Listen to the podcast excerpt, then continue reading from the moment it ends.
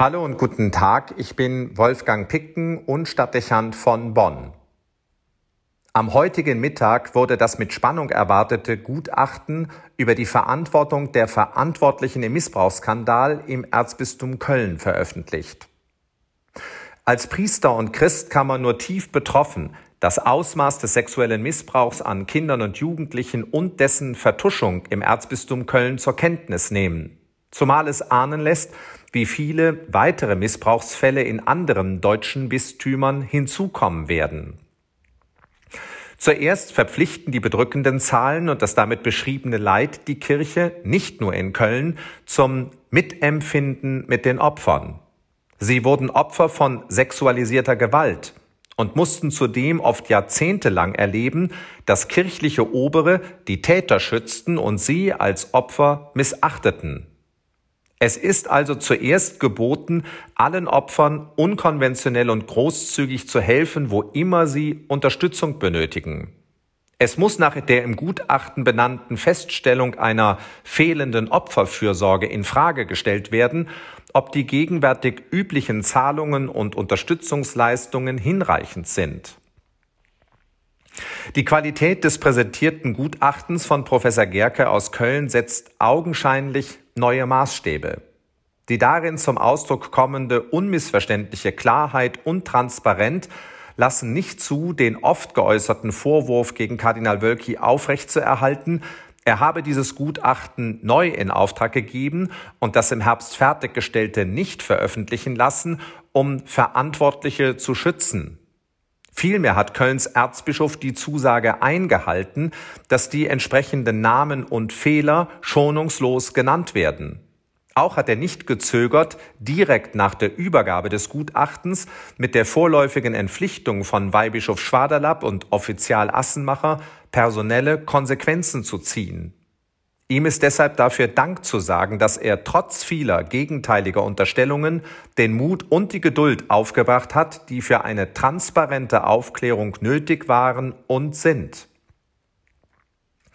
Mit Blick auf die benannten Verantwortlichen ist es erschreckend, dass man ausgerechnet im Raum der Kirche über eine so gravierende Form des Missbrauchs an Kindern und Jugendlichen fast regungslos hinweggehen konnte. Es ist unverständlich, wie Bischöfe und Prälaten, die Priester sind, Theologie studiert haben und Moral predigen, die sexuelle Misshandlung von Minderjährigen tolerieren und die Täter wieder im priesterlichen Dienst einsetzen konnten. Insbesondere den Verantwortlichen in den zurückliegenden 20 Jahren war bekannt, dass sexueller Missbrauch in der Primärpersönlichkeit begründet liegt und nicht einfach wegpsychologisiert werden kann. Dass Generalvikare, Personalverantwortliche und auch Bischöfe Missbrauchstäter wieder zum Einsatz gebracht haben, hat erneute Taten ermöglicht.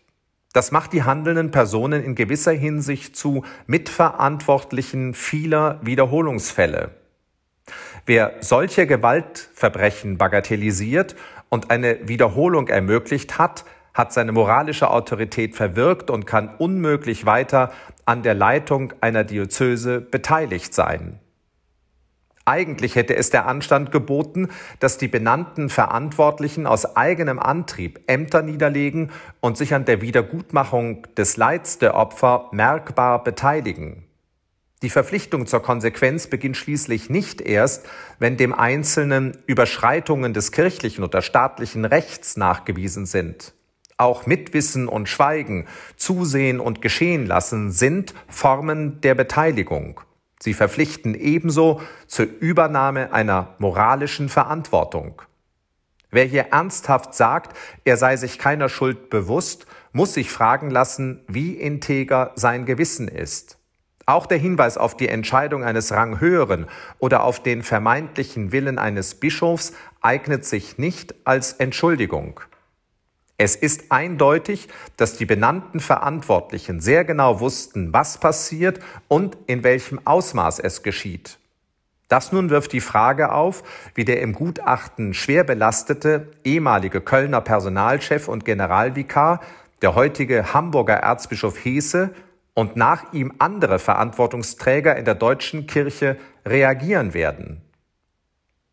Nach der Klärung durch das vorliegende Gutachten ist zu erwarten, dass alle genannten Personen der Kölner Bistumsleitung und auch die in anderen Bistümern endlich ihre persönliche Verantwortung übernehmen, was sie schon seit längerem hätten tun müssen.